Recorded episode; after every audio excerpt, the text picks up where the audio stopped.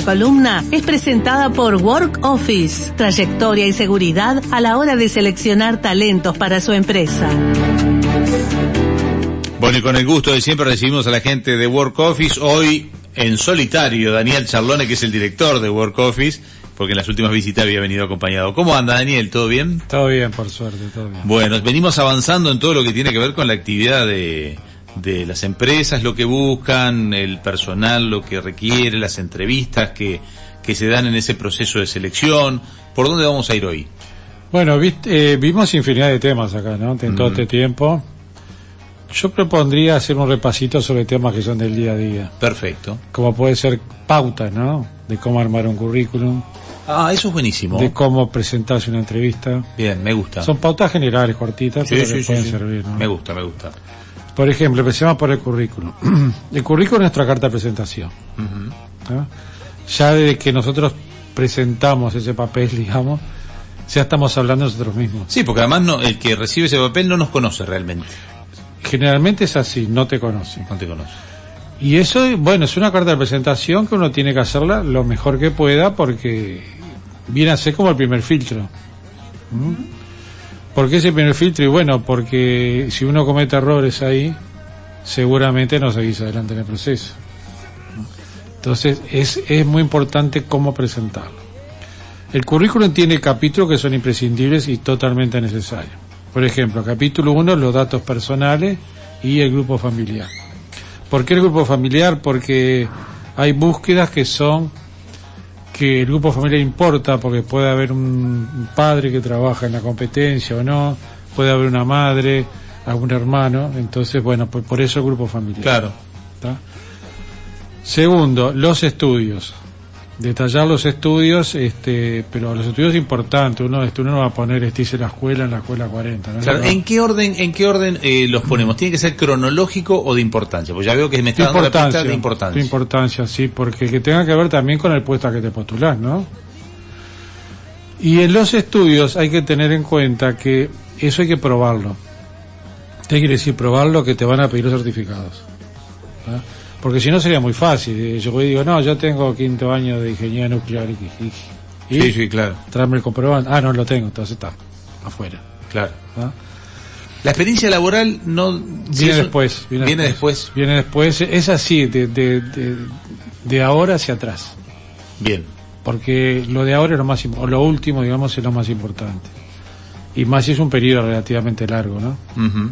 Bueno ahí lo que hay que detallar bueno bien la empresa el periodo es importante que trabajaste detallarlo y las tareas las tareas porque esas tareas son las que te van a decir a ti después si sos apto para determinadas cosas es tu experiencia Claro. Tampoco hay que explayarse en demasía, ¿no? Porque los currículos como dijimos aquella vez, no los lee nadie. Porque si vos me das un currículo de, de- de siete páginas, ¿quién lo va a leer? Nadie. Entonces hay que hacerlo resumido, pero, pero, pero que sea sustancioso. Y tener en cuenta el cargo al cual tú te presentás. Pues yo puedo haber tenido mucho, mucha experiencia en determinadas tareas, determinadas funciones, pero tengo que resaltar aquellas funciones que son afines al cargo que yo me presento. Tengo que reordenarlo, mi currículum. Reordenarlo, exactamente. Eh, no es el mismo currículum para todas las búsquedas, claro.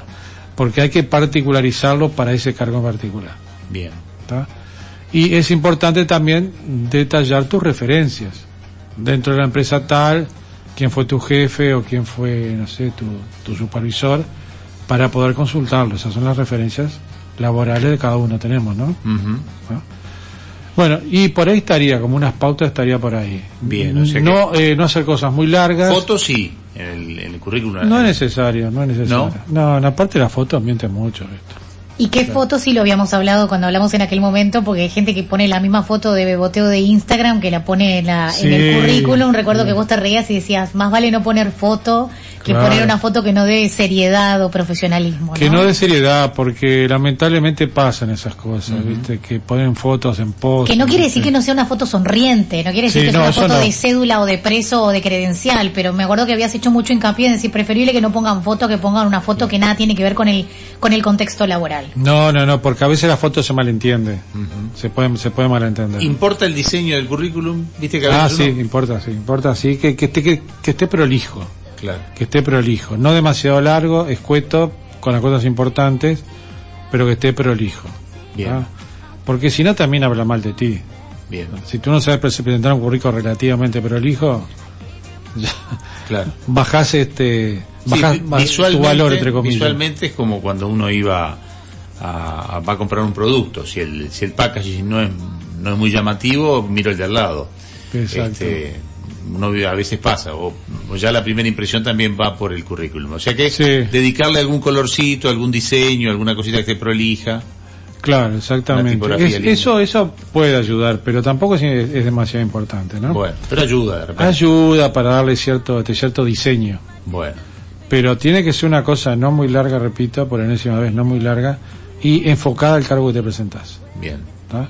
Y acuérdense que los estudios hay que probarlos. Pero te los tenés que presentar por, eh, por esto del largo, ¿no? ¿Ya los presentás de entrada o los tenés que tener adjuntos para cuando te los pidan? Lo que, Eh, eh, lo, lo- lo- por ejemplo, tiene universidad, ya presenta el título. Bueno, de, de- de las dos maneras sirve. ¿tá? Generalmente muchas personas ya, este, ya lo presentan, pero eso son páginas y páginas. ¿sabes? Por eso, a veces son muy Entonces, largos. Yo lo, yo lo que aconsejo es guardarlos. Cuando te los pidan, que te los van a pedir seguramente, ahí los presentás. Ah, perfecto. No, no adjuntarlos en el... No, porque entonces se, se transforma en un currículum. Yo, yo tengo un currículum de 20 páginas. No, no, no. Porque pones todo lo que hiciste y son certificados, certificados. Y eso, y eso tampoco es bueno, ¿viste? Tampoco Bien. es bueno. Sí, hoy en día se puede hacer una, de repente una página, no sé, se me está ocurriendo, capaz me decís, no, Jorge, eso no sirve. Una página donde minimice fotos y una sola página tenga como una especie de, de todas las fotos de Tampoco los... muy cortito tampoco. No. No, no muy cortito. Es, es, es una cosa. No, que- digo de los, de los, de los certificados me refiero. Ah, los certificados sí los podés poner en Claro, una como página especie de puzzle, fuera. una especie de puzzle de fotos de, de- de los certificados, como para decir, Sí. mira, en esta página usted ve la foto de los pool, de, de, Yo a eso no, no le daría importancia No, en una primera en instancia. una primera instancia no. Porque supone que lo que tú estás poniendo es cierto. claro. ¿tá? Cuando te los pidan, los tenés y los mandás. Porque Bien. ahora se manda todo por internet, ¿viste? Claro. no hay ningún problema. Está. Bueno, e- es- eso es lo que se- refiere a la presentación del currículum. Y luego otro tema que hemos hablado acá es- eh, son las entrevistas personales. No las entrevistas psicotécnicas, sino las personales, o sea, que son las primeras, donde tú expones, digamos, este, el entrevistador te va a plantear el cargo, te va a decir cuáles son las condiciones del cargo, me refiero a remuneración, tareas, etcétera. ¿no? Bueno, a veces te hacen la pregunta incómoda que de usted cuánto, qué expectativa tiene de cuánto quiere ganar. En vez de Exactamente. decirte la plata, que es una pregunta medio incómoda es. El tema de dinero es un tema áspero, Sí, siempre. porque puede definir una cosa o la otra. Ujú. ¿no? Si tú das, este, decís algo, ya después quedas atrapado en, ese- en esa cifra. ¿no? Y cuando el entrevistador te dice algo, también a veces es conveniente no decirlo, sino hacer una, este, una especie de, de- de una aproximación. Ujú. ¿Tá? Por ejemplo, sí, en, en las entrevistas tiene que estar eso, ¿no? Bueno, ¿y, cu- y cuáles son tus aspiraciones? ¿Tá? Bueno, tus opciones son X, bueno. Dejamos por ahí, ¿viste? O seguimos, porque si son muy, este, muy lejanas a lo que la empresa propone, la empresa del cliente estoy hablando, ¿no? Sí, sí, sí. Si son muy, este, muy lejanas, te vas a jugar en contra, o sea, o sea, no te va a servir el cargo. Daniel, una pregunta. Sí. Eh, a veces, no sé, pregunto, digo, ¿cuál es la diferencia en preguntarle a la, a la persona que está siendo entrevistada cuánto querés ganar a decirle el sueldo podría ser por tanto te sirve o podría servirte? ¿Cuál es la diferencia? Pregunto por, por ignorante, porque no lo sé. Depende de cómo venga la entrevista. Claro. Eh, siempre el dinero hay que tocarlo porque No, si claro, no, sí. no seguimos adelante, porque Claro. no va a perder tiempo ni la persona ni, ni, ni quien lo está entrevistando, es obvio. Sí, si la empresa paga 30 y quiere 50, olvídate, ya está. Sí, o más de repente. O sea, o más, sí, sí. Eh, generalmente cuando el sueldo que se ofrece es bueno para, para esa posición, de- eh, buscamos que nos digan, Claro. bueno, ¿cuánto querés ganar? Claro. Porque si bien la empresa puede decir, bueno, yo pago a poner el 60, pero hay, se consigue gente por 50, la empresa va a decir, bueno, vamos a ir con el de 50 y luego le, le- eh, le aumentamos, pues es otra cosa. ¿Se que- puede decir un piso aproximado? Capaz que yo no tengo un criterio de decirte, mira Daniel, quisiera ganar 35, 30, 50, pero te puedo decir, mira, no menos de 20 mil pesos en mano. Por ejemplo, ¿es muy agresivo Sí. ser así con No, el no, piso no. base? No, no, yo pregunto eso. Bien. ¿Cuál es tu piso? De ahí para arriba, ¿no? De ahí para arriba, pero menos de esto yo no trabajo no, o no cambio o lo que sea, porque nos dan una pauta clara. ¿tá? Este, yo, No queda tajante, no queda no agresivo queda ni está mal tajante. tomado. bien. ¿Cuál es tu piso? Quiere decir, ¿cuál, eh, ¿cuál es la cifra por la que tú menos de eso no aceptas? Y después viene toda la negociación posterior. Pero algo que diga, no, si tu piso son 80 y la empresa gana, paga 20, ya está, no, no, Claro. no vamos a hacer más nada. Pero si el piso está próximo a lo que la empresa paga, a veces la empresa puede hacer un esfuerzo, si la persona lo vale, y llegar a la O sea, te animás a proponérselo, aunque sabes que está muy en el border de lo que dijo la persona que no quería recibir, intuyo, ¿no? Claro, pero... Capaz que si vos yo te digo, mi piso son 25 y vos sabes que me vas a ofrecer 22, 23, capaz que en la negociación me decís, mira, son 22, 23, pero me vendés, no sé si está bien dicho, Sí. el resto de las cosas a favor que podría tener en ese empleo porque estamos cerca del mínimo, ¿no? Claro, es lo que decía el otro día cuando vine con, con Camila, es, es el salario este emocional. Porque tú a veces podés decir, bueno, capaz que gano un poco menos, pero tengo toda una cantidad de cosas. Por ejemplo, tengo, te- tengo una productividad de progreso, que donde estoy ahora no la tengo. Tengo condiciones de, de trabajo mejores, ¿no? Claro. un buen ambiente laboral, etcétera. ¿Ah? Sí, sí, o es un empleo que justo es el que cuadra con lo que a mí me gusta y estoy haciendo otro que no me gusta. Exacto, bueno, eso pasa mucho. O es mi primer, mucho, o es mi primer trabajo y lo quiero agarrar igual porque tengo que generar experiencia. O pasa de repente que hay personas que tienen varias competencias este, dentro de su currículum estudiado y dice, bueno, depende de las competencias que utilice yo en este trabajo, este, aspiro a ganar esto o lo otro, ¿no? Claro. Este, por ejemplo, un contador. Bueno, si voy a hacer eh, sola- solamente, no sé, este, eh, hacer la parte fiscal, bueno, eh, yo cobraría tanto. Ahora, si es parte fiscal además armar procedimiento, es otro, también está, es, es correcto, ¿no? Claro, porque dentro de cada profesión hay varias especializaciones. Exacto. En los médicos, en los contadores, en todo, en ingenieros, todo. Si, si bien tienen toda una formación común, pero van derecho a lo que, ti- a lo que a ti te gusta, digamos, ¿no? Por ejemplo, en el contador, eh, la parte fiscal, la parte administrativa, de, de- de- de organizar una administración, son cosas distintas. Y la presencia, me, tengo, tengo que ir a, a la entrevista. Primero llegar puntual, me imagino. Bueno, primero que nada, eso, eso, eso es básico. Llegar en hora, por favor. Porque si ya llegas tarde a la primera entrevista, Claro. ¿cuál es tu presentación? Si estás haciendo hincapié es porque debe pasar muy seguido. A veces pasa. No, no muy, por suerte no, No, ah. pero pasa. Pasa hay gente que los citas a las nueve para las nueve y media. No, ese, ese- esa persona te está indicando algo, te está dando un mensaje. Que no es cumplido en los horarios, punto. ¿Ah? Ahora hay que ver por qué llegó tarde, porque a veces hay justificaciones. Sí, sí, sí, sí. Porque le pasó algo en el camino, porque lo que sea. Pero generalmente se avisa eso, ¿viste? Un teléfono, mira, estoy trancado no sé dónde, no puedo llegar, se avisa. Llegar muy temprano también es, llegar, es no llegar en hora.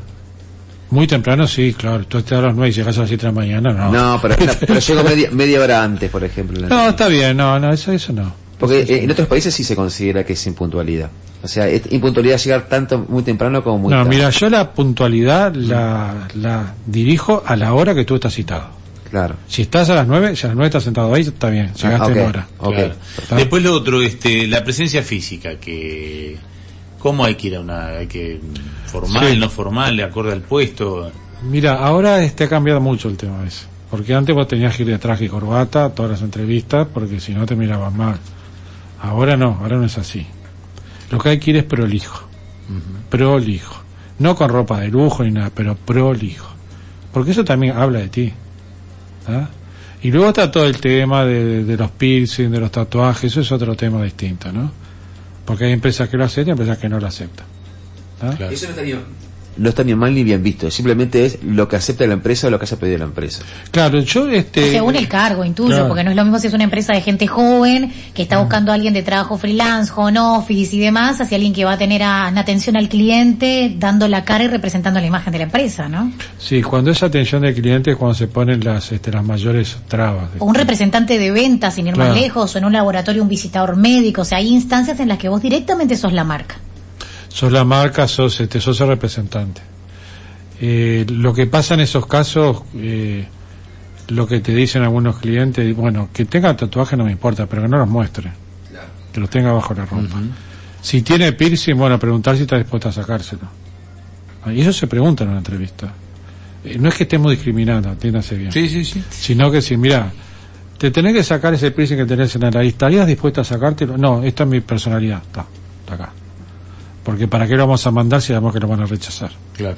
Lo hacemos para el tiempo. Después este el nerviosismo, que es algo que a veces se puede controlar y a veces no, eso va con la personalidad. ¿Qué pasa con la gente que se pone muy nerviosa en las entrevistas? Y bueno, se trata de bajar los decibeles, porque vos te das cuenta enseguida.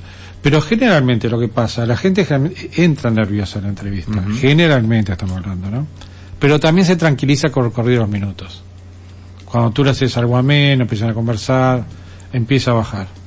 Y ahí entra la verdadera persona, digamos. Claro. La otra estaba escondida atrás de los nervios. ¿Y qué tan auténtico ser con la necesidad del trabajo? Es decir, hay gente que está muy necesitada del trabajo, pero hay quien te dice, bueno, tampoco vayas y demuestres que estás tan necesitado del trabajo, o bueno, o sé vos y contale que estás desesperado por tener un trabajo porque te quedaste hace seis meses en trabajo y, se te vinieron las cuentas en encima y estás desesperado. ¿Qué, qué, qué, qué, qué política se- eh, Sí. es más? Sí, está bien eso. Eh, te digo de que si uno necesita mucho trabajo, tiene que decirlo. Porque eso también te puede jugar a favor, llevar caso. Ah, mirá. Porque entre dos personas, que una lo toma para ver qué pasa, o para hacer un cambio medio extraño, que otro que sabes que lo va a tomar y, y- y que se va a matar ahí adentro. ¿Eh? No tiene por qué ser siempre así, pero son cosas generales. Decir con especial trabajo no es ningún pecado. ¿Ah? ¿Qué pasa? Porque esto, esto de la necesidad de trabajo se vio un poco con toda esta aluvión de, de extranjeros que han venido al Uruguay, ¿no? Sí. Entonces ahí, este, y que muchos han conseguido trabajo rápidamente, es más, en algunos rubros uno ve mucho extranjero como que han poblado este, la atención al público, la han poblado, por ejemplo. Mira, lo que pasó con los extranjeros fue, este fue un proceso. Eh, hace años que están viniendo, no, no, no es de ahora, de, de como cinco o seis años. ¿Y qué pasa? Eh, Es esa gente vino con aspiraciones bajas, ¿tá? lo cual también no le hizo muy bien al mercado porque hay gente que trabaja por menos. Claro. Porque lo que nosotros hemos visto es que esa gente, por ejemplo, si tú le pasas a dólares el sueldo, no lo pueden creer. Porque ellos giran, por ejemplo, para su país de origen 200 dólares, y es mucha plata en su país de Sí, origen. claro, Y 200 dólares que son 8 mil pesos. claro. ¿ah? Entonces, eh, lo que pasa es eso, que esa gente ha conseguido trabajo, cierto, pero en trabajos no muy remunerados. Lo vemos en los delivery. Yo creo que el 80% son Sí, sí, son extranjeros. extranjeros, sí. ¿tá? Y puestos así que no tienen demasiada exigencia. Pese a que son, algunos son muy bien formados en su origen. ¿tá? Y ahora se está dando eso. Que esas personas bien formadas como ingenieros o lo que sea, están consiguiendo también insertarse en el mercado laboral. Claro, de- tuvieron su primer Lentamente. trabajo de Sí. lo que engancharon y ahora buscando lo que saben. Sí, pero, eh, pero ya tiene algunos años de experiencia acá. ¿tá? Porque ¿qué pasa con esas personas? A veces es muy difícil conseguir las referencias. Y muchos también, eh, y hablo de la comunidad venezolana en particular, eh, tienen tiempos para revalidación de títulos y logísticas internas que, por ejemplo, la comunidad en Venezuela le lleva a veces un par de años. Yo Sí. tengo muchas, incluso amigas, tengo una, una mm, escribana recibida que empezó a hacer las uñas y puso un emprendimiento y a poner uñas. Y vos decías, pero nada que ver con tu profesión. Una doctora en medicina y que hizo, empezó a trabajar en un centro estético porque lo que era aprobar el título y revalidarlo le llevaba mucho tiempo y para entrar al mercado acá, laboral tiempo, dijo, sí. bueno, mientras necesito trabajar. Sí, es- eso, este, eso es la realidad eso lo que con está los pasando. extranjeros pasa un sí, montón. pasa un montón. Pero tú ya, eh, tú ya empezás a ver, por ejemplo, hablando de los médicos, el otro día tuve, que- tuve que hacer una consulta y el médico era venezolano. ¿tá? Quiere decir que esa gente se va insertando de a poco. Es un proceso. Bien, ¿qué tan simpático o qué tan distante ser como yo, soy el que voy a la entrevista de trabajo, con el que me está entrevistando? Es decir, me pongo muy distante, soy como soy, porque hoy viste que no hay mucha distancia, la gente se tutea a los dos minutos. ¿Cómo, Sí. cómo plantearse? Yo, pi- yo pienso que siempre hay que demostrar lo que uno es. Porque si no aparece en la entrevista esa que es la primera, después va a aparecer en la otra entrevista. Cuando tú querés vender algo que no sos. Bien. Bueno, eh, todo sentido común, ¿no? Todo sentido común, de que no hagas cosas que están fuera de lugar, ¿viste? Sí, sí, sí. Pero este, es mejor que tú demuestres lo que sos. Bien. ¿tá? ¿Y qué es una, qué es una, y ya con esto cerramos porque estamos terminando el programa, qué es una buena entrevista de trabajo para las dos partes? Es decir, ¿cuándo te debe haber pasado mil veces que cerraste una entrevista y dices, qué buena entrevista de trabajo que tuve? O qué Sí, mala pasa, sí, pasa, ¿Qué es una sí. buena entrevista de trabajo y qué es una mala entrevista de trabajo? Bueno, la buena entrevista de trabajo es cuando tú terminas la entrevista y decís, qué viene este candidato, ¿no? Qué viene este postulante. La verdad que cierra bastante con lo que estamos buscando. Eso es una buena entrevista de trabajo. Y el cierre con lo que estamos buscando es cómo se comporta, cómo presentó su currículum, cómo va vestido, etcétera, etcétera, etcétera. Eso es una buena entrevista. Y bueno, y después están las otras. Claro. La que tú ves que no se va a adaptar de ninguna manera lo que tú estás buscando. Eh, Dani, una cortita. Ah, Hay entrevistas potencialmente mejorables, le pondría yo como término, que es, en realidad no es que la entrevista estuvo mal, le falta cancha, le falta training, no es que esté mal preparado, pero bueno, no fue acorde porque le falta eso. Sí, Ah, eso, Existe esa mucho. categoría como posible, Sí, no, sí. Es que, no es que sea malo, pero pobre, le falta confianza, le falta seguridad, le falta experiencia a la hora de entrevistarlo. Y le falta también como... ¿Podemos mejorar? ¿Hay esperanza? Sí, sí, claro que sí, pero le falta venderse. Porque todo también, en las entrevistas también te, ten- tenés que vender un poco, Mm. ¿no? Porque si tú no decís, no, yo no sé hacer nada, o sea, hago poca cosa, ya está. bueno, Porque hay gente que incluso no tiene confianza. Que vos decís, Exacto, curricularmente tiene las herramientas, también. pero le falta el poder creérsela un poco y mostrarse son- con, con sí, juega, eh, juega mucho también la, la parte de, de la timidez de la persona. Nosotros tenemos algunos candidatos que, que son buenos candidatos, los hemos presentado a más de una empresa y vos sabés que nunca entran. ¿Por qué nunca entran? Porque, porque no saben venderse. Mm. Se sientan y espera que vos le digas, entonces como que le falta eso, ¿viste? Esa fuerza que tenés que demostrar. Claro. Próximo eh, segmento para, para proponer en, en Work Office, este, los coach de entrevista, ¿viste? Puedes crear ese Sí. espacio en, en Work Office. Mirá, este, está muy estudiado eso. eh, i- incluso si vos entras a internet te, te- dan pauta de cómo presentarte una entrevista. ¿eh? Y es algo que se tiene que ayornar permanentemente, Sí, intuyo también, no, es sí, no está sí, la sí. escuelita y punto. No, no, todo, este, todo cambia, ¿no? Que la realidad es cambiante. Como, como, como decíamos, antes tenía que ir de, traje y corbata, ahora no, por Claro. ejemplo. Bien, como resumen, mm, eh, quedó completísimo. Así que lo dejamos por acá, porque ya estamos en las 9 y 57 terminando el programa. Un gustazo como siempre. Gracias.